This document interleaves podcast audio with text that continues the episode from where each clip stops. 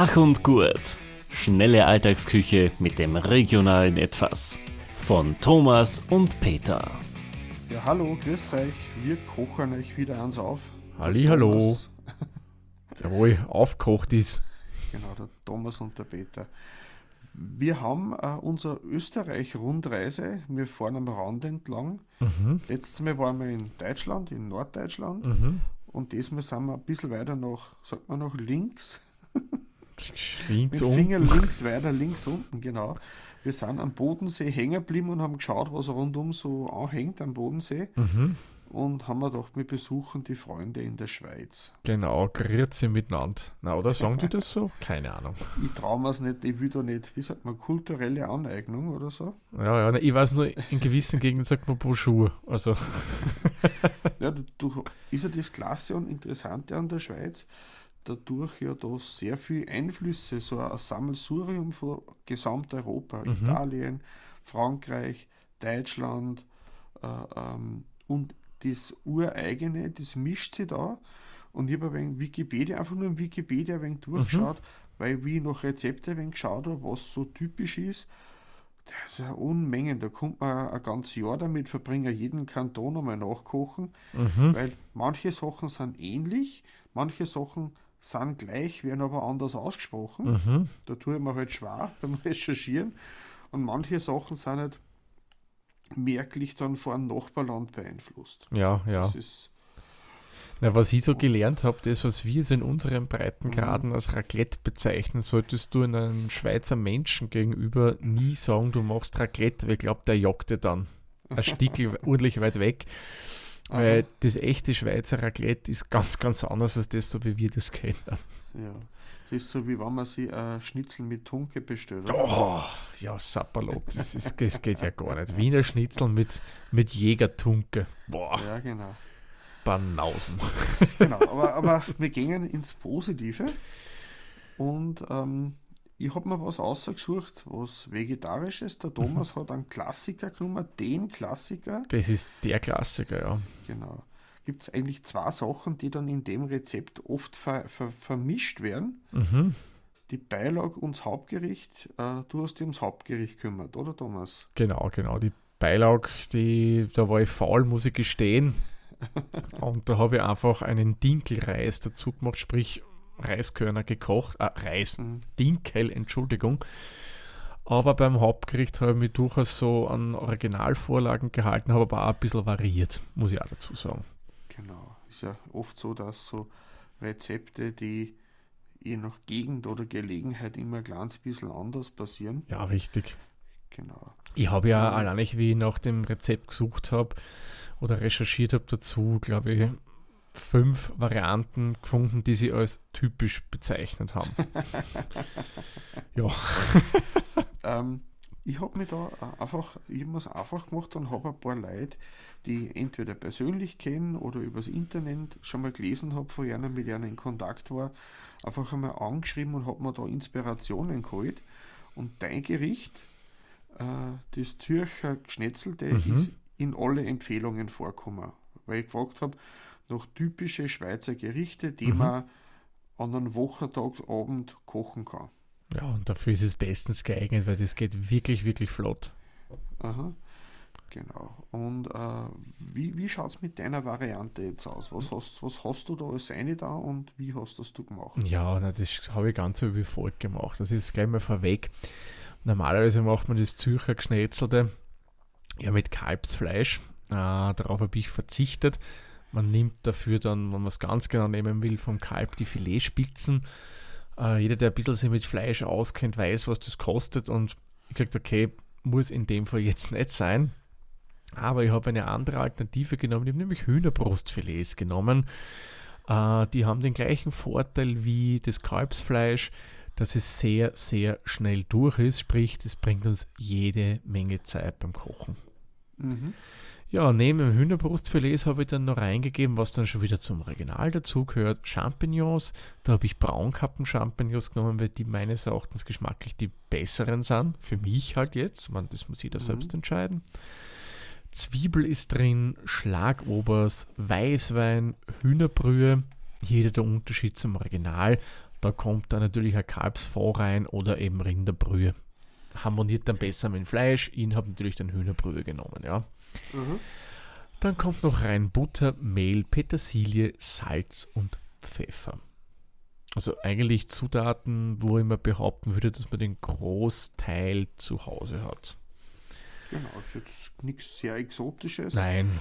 Ähm, und wegen exotisch, was ich mir auch noch eben in Kontakt mit ein paar Bekannte war aus der Schweizer Gegend, ähm, ist ja, dass ich sagen, Schweiz ist grundsätzlich vom Essen her einfach.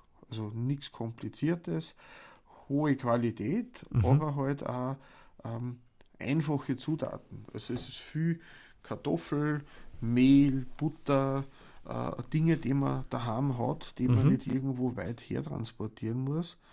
Äh, ursprünglich eine bäuerliche Küche Mhm. aus der Landwirtschaft kommend. Na klar. Ja, man findet ja auch gut, es muss ja nicht immer alles ihr aufwendig sein, Mhm. dass du gutes Essen hast. Man kann ja mit diesen wenigen Zutaten, die ich gesagt habe, eigentlich wirklich ein feines Gericht kochen. Aha. Ich muss gestehen, ja, den Weißwein, den ich verwendet habe, äh, ist keine typische Rebsorte, die in der Schweiz kultiviert wird. Es war aber kein grüner Veltliner, ja. aber egal, also man möge mir verzeihen. So, wie bereitet man das zu? Das geht auch ganz leicht und das seht ganz schnell, also da sind wir locker in einer halben Stunde mit Beilage fertig. Wenn Sie Reis oder so Dinkel oder was auch immer macht, wie ich gemacht habe, das könnt ihr einfach parallel zubereiten. Also mal Reis zubereiten und währenddessen arbeiten wir das Gericht und dann machen wir folgendes. Zunächst einmal den Triple Shale, na nona nicht, und schneiden den in kleine Würfel. Die Hühnerfilets tun wir trocken tupfen und ebenfalls würfeln. Man da jetzt nicht zu klein schneiden, ich sage einmal so, ja, mundgerecht würde ich es äh, groß schneiden. Und wenn wir das dann schon gewürfelt haben, dann stäubt man das Ganze mit ein bisschen an Mehl ein. Sprich, ihr gebt ein Mehl drüber und tut es einmal ein bisschen durchmischen, damit es ein bisschen mit Mehl überzogen ist. Muss jetzt nicht hundertprozentig sein, so wie wenn ihr das panieren wollt. Also sprich der erste Step, um die Panade raufzugeben, einfach nur ein bisschen melieren. Ja, dann zerlassen wir Butter in der Pfanne. Da kann man ruhig ein bisschen mehr nehmen. Butterpreise gehen ja eh schon wieder zurück. Und wenn die Butter dann geschmolzen ist und dann ganz leicht zum Bläschen machen anfängt, dann geben wir schon unsere Hühnerfleischwürfel hinein.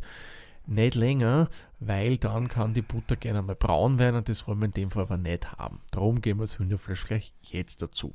Wenn es einfach so Bläschen wirft, wie schon gesagt. Das braten wir dann so lange drinnen an, bis unsere Hühnerstückel äh, ein bisschen Farbe genommen haben. Ganz dezent, ganz ein leichter, heller Braunton. Dann sind wir eigentlich ideal unterwegs. Haben wir das? Nehmen wir unsere Hühnerwürfel, geben die aus der Pfanne und geben die auf einen Teller mal drauf und stellen das Ganze dann zur Seite. Das brauchen wir momentan einmal nicht. Wer möchte, kann natürlich das Ganze auch warm stellen im bei so circa 50 Grad. Ist jetzt nicht zwingend erforderlich. Wir geben es ja eh nochmal dann zum Essen zurück rein. Ja, jetzt haben wir da den Bratenrest drin mit dem Butter und was halt aus dem Fleisch sich rausgebraten hat. Da geben wir dann unsere Zwiebelwürfel rein und dünsten die mal relativ schön glasig. Da bleiben wir so eher auf mittlerer Temperaturstufe. Und während es so vor sich hin dünstet, ja, wir haben dann unsere Champignons. Die putzen wir, Achtung, bitte immer trocken putzen, nass ist nicht so ideal. Ähm, da kann man zum Beispiel so einen kleinen Pinsel nehmen, um ein bisschen so Erdreste oder was runter zum Pinseln. Aber mehr müsst ihr bei Champignons nicht machen. Das Ganze dann, wenn wir die geputzt haben, dann schneiden wir das feinblättrig auf. Das kommt dann zu unseren Zwiebeln dazu. Das lassen wir dann ein bisschen leicht mitdünsten. Äh, mein Tipp ist, dünstet die Champignons so lange mit, bis ihr, äh, also bis die zum Wasserlassen anfangen. Das sieht man daneben, wenn sie Flüssigkeit drinnen bildet. Das kommt von den Pilzen. Ja, und wenn wir das so weit sind, dann nehmen wir einen kräftigen Schluck Weißwein. Also Schluck, schluckweise, das klingt so, als wir jetzt trinken wollen. Nein, nein, Schuss wollte ich sagen. Weißwein und das geben wir in die Pfanne zum Ablöschen rein. Man, wer will, bitte sei jedem vergönnt, der kann auch gerne einen Schluck vom Weißwein nehmen. Spricht ja auch nichts dagegen, ja. Man könnte beim Abmessen das zuerst den Mund abmessen und dann in die. Na, da man Ja, man, im Endeffekt ist wieder eh gekocht, aber äh, ja, nein, also einfach nach Gefühl einen gescheiten Schuss Weißwein reingeben und danach kann man gerne noch einen Schlückel sie genehmigen. Warum auch nicht? Ähm, den Weißwein lassen wir dann ein bisschen einkochen, ein bisschen reduzieren, sodass wir den Alkohol rausbringen und einfach die Säure und das Aroma noch drin haben. Dann geben wir die Brühe hinzu, lassen das Ganze mal aufkochen und jetzt kommen die Hühnerwürfel wieder rein. Das rühren wir mal schön durch, damit es schön durchmischt ist. Lassen Sie ein bisschen köcheln, ein paar Minuten noch. So, ich sage mal fünf Minuten, sechs Minuten, wann überhaupt. Dann geben wir unser Schlagobers dazu, verrühren das Ganze noch einmal schön, lassen es dann einige Minuten, Minuten köcheln. Da kann man ruhig mit der Temperatur eine Spur höher gehen. Also damit es ein bisschen kräftiger köchelt, aber immer wieder umrühren, Achtung. Weil damit wir reduzieren wir die Flüssigkeit wieder, damit wir dann im Endeffekt was schön sämiges zustande bringen. Uh, und wir halt relativ viel Aroma drin haben. Ja, und last but not least, da kommt dann die Petersilie, Salz und Pfeffer rein. Das überlasse ich eurem persönlichen Geschmack. Ihr müsst keine frische Petersilie nehmen, so wie ich. Ich habe tiefgekühlte Petersilie genommen. Einfach so ein, zwei Teelöffel rein und rühren, mit Salz und Pfeffer noch abschmecken. Und das Geschnetzelte ist eigentlich auch schon fertig. Hat, mhm. glaube ich, keine halbe Stunde dauert. also wir sind wieder in den Zeiten, wo wir hinwollen. Ja, es, es, klingt lecker und auch durchaus machbar, wie es sagt. Auf alle Oder, Fälle. Und vor allem, das ist ja was, das kann man, das heißt zwar bei Pilze sollte man nicht aufwärmen, kann man ruhig aufwärmen, wenn man mehr macht für den nächsten Tag, nur mehr was mhm. mitkocht. Man soll es nicht lang warm halten. Ja, stimmt. Also man soll jetzt nicht eine Stunde dahin oder, oder zwei, drei Stunden einfach über, wenn man es einfach äh, abkühlen lässt, den Kühlschrank steht, am nächsten Tag warm macht, ist überhaupt kein Problem. Nicht. Genau, also ich lebe noch, ich habe das schon öfter gemacht, also ja. kann nicht schlecht sein. ja, super. Ja, und du warst ja vegetarisch unterwegs, hast du ja. gesagt, gell? Genau, aber ganz kurz noch, Thomas, weißt du, was das zweite, zweitberühmteste Gericht aus der Gegend ist, wo das Zürcher Schnetzelte herkommt? Sehr berühmt. Warte mal, sind das die, die Röstis? jein, nein, äh, ganz was anderes, andere Richtung, das Birchermüsli. Ah, das Birchermüsli? Ja. Ah. Das kommt auch aus von einem Arzt aus der Gegend. Ach, okay. Okay, das habe ich echt nicht gewusst. Aber man spricht es anders aus. Also Müsli würde da anscheinend heißen eine Maus. Aha. Und das, ich bin mir nicht sicher, meine Tochter hat mir es einmal erklärt, okay. wie es auf Saison in der Schweiz war, aber mhm. das Müsli. Aber wie gesagt, keine Garantie drauf, man spricht es noch nicht. Müsli, Müsli würde heißen Maus. Oder, okay. so, oder Mäuschen. Also, wenn Schweizer dann nach Österreich oder Deutschland auf Urlaub kommen, da im Supermarkt Müsli sehen, was denken sie die wohl? Ja, ja, Schrei schreiben tut man es ja gleich. Es wird einfach anders ausgesprochen. Ach so, also wie im Französischen. Man schreibt es irgendwie und spricht es ganz anders aus. ja, praktisch. Ja, sowieso. Nein, es ist auch so, dass auch jeder Kanton das ein kleines bisschen anders macht. So wie ja, in Österreich, der typisch österreichische Dialekt ist vielleicht für viele deutsche Miteuropäer äh, äh, der wienerische Dialekt. Mhm. Äh, es ist halt jeder, jedes Bundesland anders, jedes Dorf ist anders, wenn man es genau Ist richtig, ja. Du hast Landstriche, da werden manche Sachen so ausgesprochen und dann wieder gegen wird, anders. wird immer äh, heftiger der Unterschied, wann mehr Berge zwischen die Dörfer sind. ja klar, wenn man bedenkt, früher Mobilität war nicht das, was mhm. heute ist. Ich meine, die haben halt nur im Tal gelebt. Genau. Ja, und was du vorher gesagt hast, ich habe was Vegetarisches genau. gemacht ich habe mich da eben auch inspirieren lassen von ein paar Bekannte und äh, ein, ein, ich habe einen Blechkuchen gemacht, aber keinen Blechkuchen mit äh, Süßen. Mhm. Also die Blechkuchen, das war Wehe, wie immer man das in Schweizerdeutsch ausspricht. Mhm. Und ich habe einen pikanten Käsekuchen gemacht, eine Käsewehe.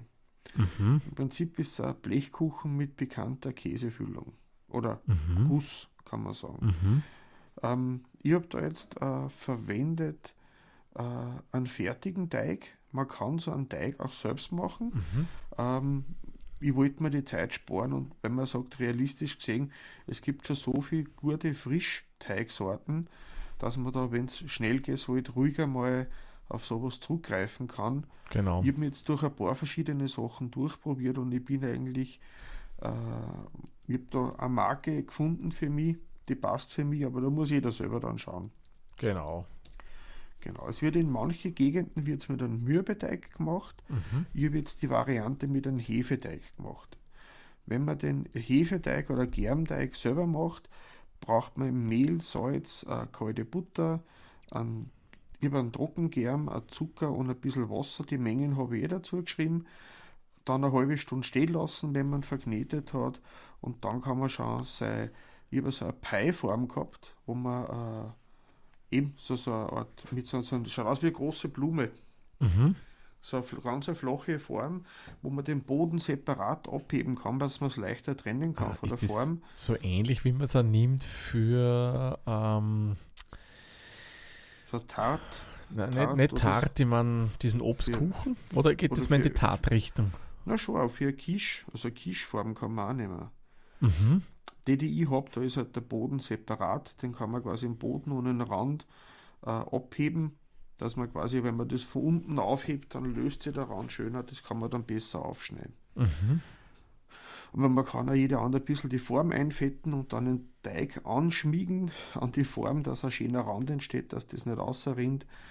Äh, diesen Teig oder den Frischteig, den gekauften, dann 10 Minuten vorbacken lassen im Backrohr, mit einer Gabel ein anstechen, dass einfach da die Feuchtigkeit entweicht, dass er eine gewisse Festigkeit hat, weil sonst ist das gedünsteter Teig, Teig unter Käsemasse. Ich finde das nicht so Na, das ist nicht so lecker. Na. Genau, und in die 10 Minuten, wo das ein bisschen vorbackt, habe ich da äh, äh, einen, den Guss fertig gemacht. Und für den Guss braucht man Mehl, Milch, ein bisschen an Sauerrahm, Eier und zum Würzen Muskat, schwarzen Pfeffer und Salz. Und von den Käsesorten, äh, ich habe so gelesen, es kommt fast überall ein Appenzeller, äh, Gre- Greyetzer Käse und ein Emmentaler Käse vor. Mhm. Aber ich glaube, ich habe mir jetzt auch ein bisschen auf mildere Sorten, äh, das was halt nur daheim war, genommen, weil ich kenne meine Family, wenn der Käse zu intensiv ist, dann isst die Hälfte der Familie wieder nicht. Okay.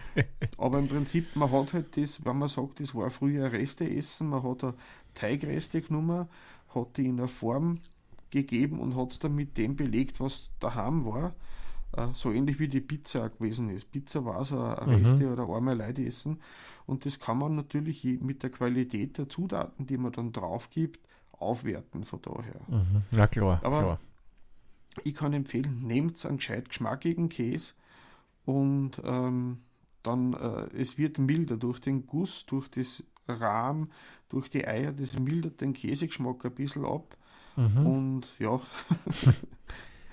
ja, also den Käse habe ich gerieben, habe ihn dann mit ein bisschen Mehl bestäubt und habe das durchgemischt. Mhm. Dann die flüssigen Sachen habe ich die Milch, den Sauerrahm und die Eier versprudelt, habe ein bisschen Muskatnuss, schwarzen Pfeffer und ein Salz eingegeben. Kann man ruhig gut würzen, man muss ja dabei schauen, man kennt es eh, wenn man Käse nimmt, der recht salzig ist, dann ein bisschen weniger Salz. Wenn es ein sehr milder Käse ist, eher ein bisschen mehr Salz. Was ich nicht empfehlen kann, waren so Sachen wie Gouda und Mozzarella. Ja, Weil das ist dann eine einzige fettige Pampe oben drauf. ja. Die zieht zwar klasse Fäden, aber das schmeckt wie weißer Kaugummi dann. Ja, das würde ich auch nicht machen. Bin ich bei dir, Peter. Und dann eben die zwei Sachen miteinander vermischen noch und äh, in den, auf den vorgebackenen Pie-Boden draufgießen. Ich habe es dann auch so gemacht, äh, damit der, der Teigrand nicht zu dunkel wird. Ich habe äh, ich hab die ersten 20 Minuten, also eine halbe Stunde Backzeit kann man rechnen, Mhm. Die ersten 20 Minuten habe ich dann äh, ähm, äh, Alufolie nur drüber gegeben, dass es nicht so dunkel wird. Die letzten 10 Minuten habe ich es dann äh, ohne Deckel äh, äh, gebacken. Man soll es eher unten ins Backrohr geben, dass es nicht zu schnell Farbe kriegt, dass es nicht verbrennt. Und vielleicht die Alufolie nicht anpressen, sondern so locker drüber geben, dass es eine kleine Wölbung hat. Sonst biegt es dann am Käse an, dann macht man sich die schöne Krusten wieder kaputt. Mhm. Ähm, ja, und wenn man das dann fertig gebacken hat nach einer halben Stunde, je nachdem wie es Backrohr ist, äh, tat es außer, lasst es ein wenig abkühlen. Das schaut am Anfang nur sehr flüssig aus, die Füllung. Und am besten ist, sage ich wenn es dann lauwarm ist. Wenn es nicht mehr ganz zu heiß ist, weil ganz zu heiß, das ist wie flüssige Lava auf dem Teigboden. Und wenn es nur warm und geschmackig ist, aber nicht mehr der Fahrwind, ist es am besten. Und da also einfach einen frischen Salat dazu essen, ein bisschen was mit Säure, weil das ist doch sehr mächtig. Oh, wie kommst du da drauf? Da irgend, irgendwas mit ein bisschen Vitamine, alibimäßig hätte ich gesagt, nur dazu essen. Ja, Und es war super. Ähm, wie gesagt, ich habe es dann über, den- ich habe es aufgeschnitten, habe es stehen lassen und es ist bis am Abend schon fast gar geworden. Das ist verdunstet. So nach und nach sind da Heinzelmännchen vorbeikommen und haben sie immer wieder Stücke runtergeschnitten. komisch. Ähm, also hat schon passt, würde ich sagen. Denke auch, ja. Man kann natürlich sowas dann verfeinern und abwandeln, wie man will. Ich habe schon gesehen, Varianten mit Spinat im Käse mit dabei, mit Mhm. Röstzwiebeln dabei, ein bisschen Schinken nur drauf. Man kann es aber auch süß machen, indem man dann statt dem Käse in den Rahmen Milchguss ein bisschen Obst eingibt, zum Beispiel. Aha. Aber warum Also es eigentlich gibt nicht? da die, die Wehe gibt es mit verschiedensten Füllungen und es ist halt ein Blechkuchen, kann man sagen. Mhm. Mhm.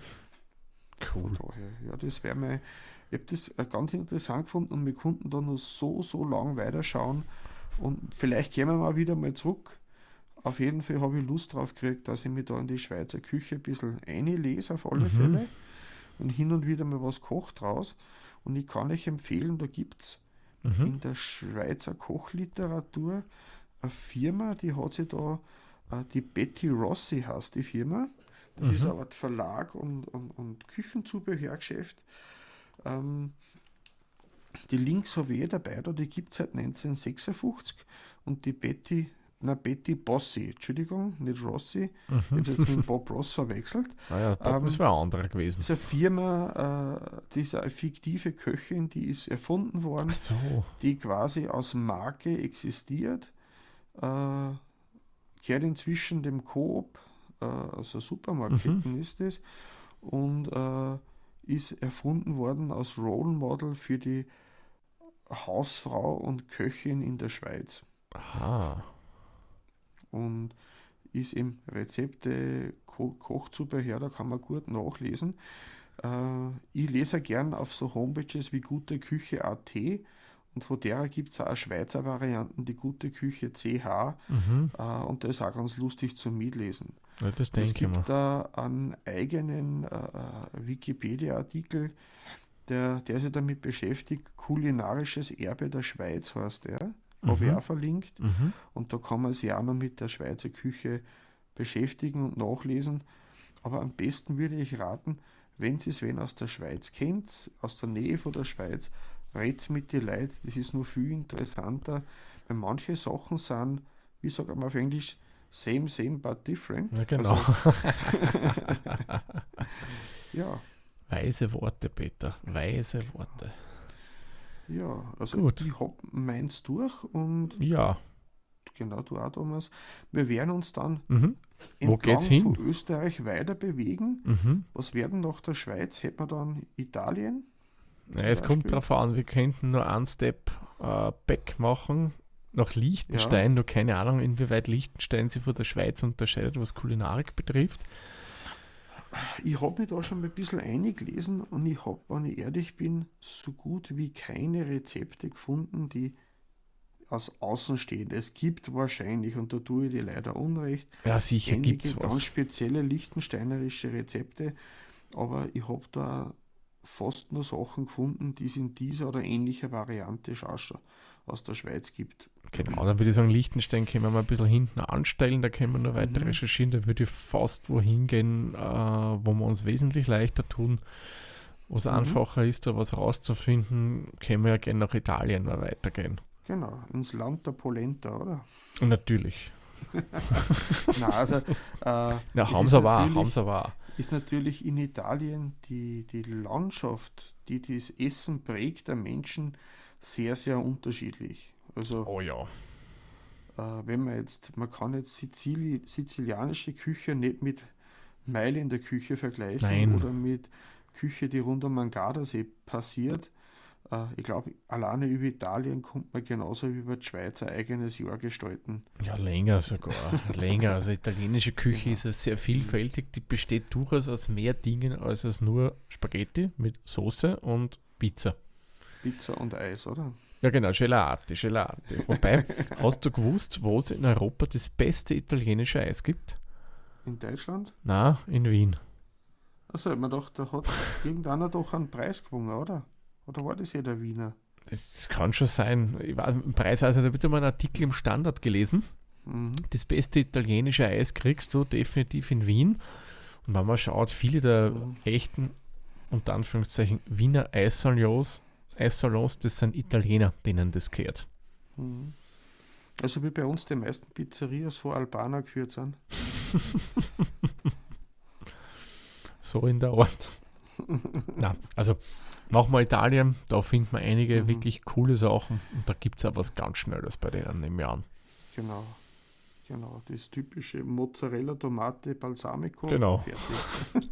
Das sind wir in 10 Minuten fertig, wenn überhaupt. Da Nein, musst du aber Zeit lassen beim Schneiden. das stimmt ja. Wenn man ganz vorsichtig, damit wir das ja nicht quetschen, das Mozzarella-Kugel. Nein, uns wird was einfallen und es wird was, was Aufwendigeres sein, aber trotzdem schmackhaft und Und schnell. trotzdem schnell zum Kochen. Yes, yes, so machen wir das. Na passt dann. Danke fürs Zuhören und wir freuen uns auf den Monat. Genau, bis nächsten Monat dann. Pfiat euch. Baba.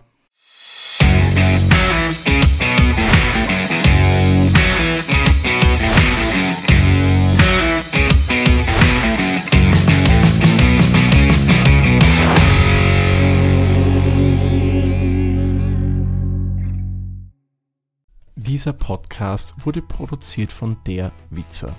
Wenn ihr uns unterstützen wollt, würden wir uns sehr über eine 5-Sterne-Bewertung bei Apple Podcasts oder anderen uns führenden Plattformen freuen. Weitere Informationen zu dieser Folge sowie andere Podcasts und weitere Projekte findet ihr unter der-witzer.at.